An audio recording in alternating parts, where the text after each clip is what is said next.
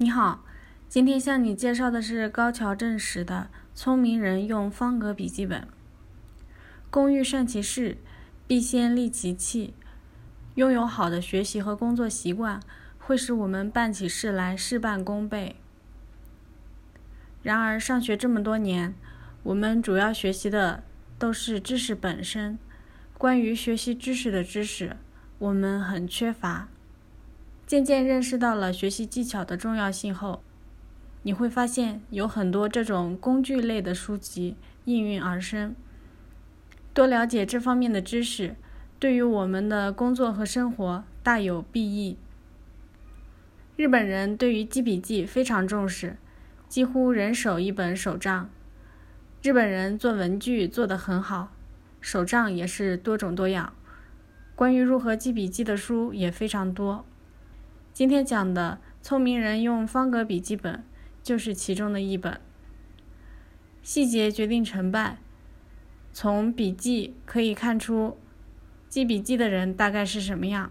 比如说，笔记脏乱，表明记笔记的人理解力或者积极性不高；笔记颜色种类特别多，超过四种，表明记笔记的人判断优先顺序的能力不高。没有重点的笔记本，表明舍弃的能力和整理的能力不高。复制笔记本，也就是对着板书照抄的那种，表明记笔记的人记忆力和独立思考的能力不高。纯文字的笔记呢，表示这个人视觉把握能力和表现力不高。作者认为。通过掌握好的记笔记方法，能够改善人的逻辑思维能力，从而改变人生。其实用我们通俗的话讲，就是习惯决定命运。那么，我们先来说说方格笔记本的好处。使用方格本可以方便控制字的大小、行距对齐，这样就会便于阅读。同时，方格本的小格子对于画表格、图画很方便，画起来又快又美观。包括最近几年非常流行的思维导图，如果用方格本来画，也会非常的容易。今天主要介绍两种记笔记的方式：康奈尔笔记法和黄金三分法。先简单的介绍一下康奈尔笔记法。二十世纪六十年代。康奈尔大学的 Walter Polk 总结出了这个记笔记的方法，也因此被叫做康奈尔笔记法。笔记方法简单的说呢，就是先用一道横线将纸张分成上下两部分，下面部分比较少，用于写总结；再用一条竖线将上面分成左右两部分，左边比较少，用于写要点，而右边剩下的大块的部分。则是笔记的主体部分。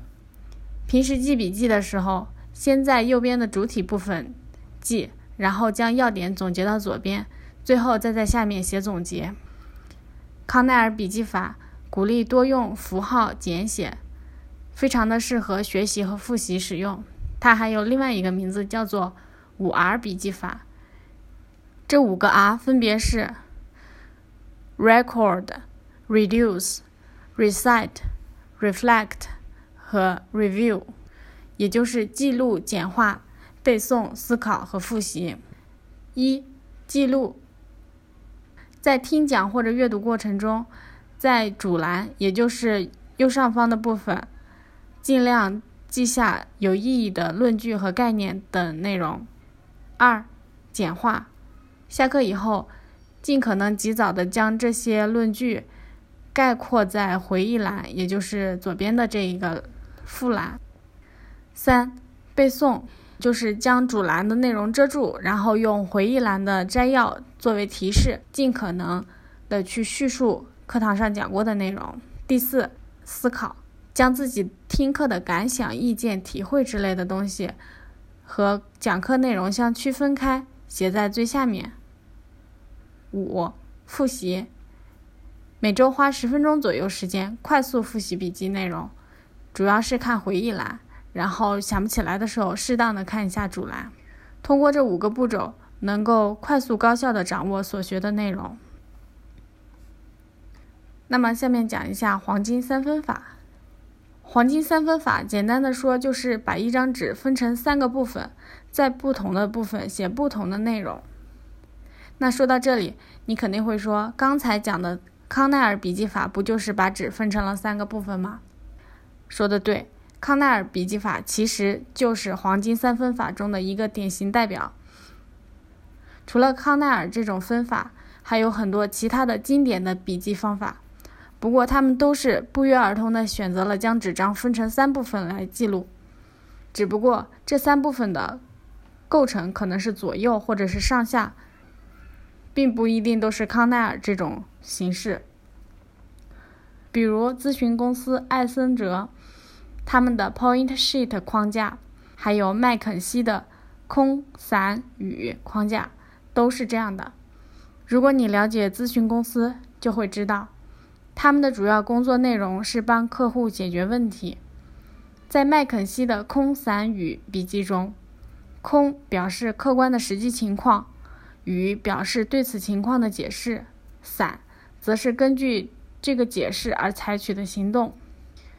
通过使用黄金三分法的笔记方式，能够有效解决问题，提高效率。那么，简单的总结一下，康奈尔笔记法就是先记录板书，然后提取主要内容和总结。这种笔记方法适合于平时学习和复习，提高学习效率。咨询公司的黄金三分法，则是通过立足事实，分析原因，然后提出应对的策略。适用于平时理清思路、解决问题。好习惯的重要性，相信大家都有体会。我想强调的是，其实人与人之间最大的差距是习惯。如果你想改变自己的人生，就从养成好习惯开始。但是，不要光想着改掉坏习惯，而是应该像种地一样，在土地上种上好的作物，那么杂草就自然被减少了。让我们通过改变日常的习惯开始，走上人生巅峰。好，今天就到这里，再见。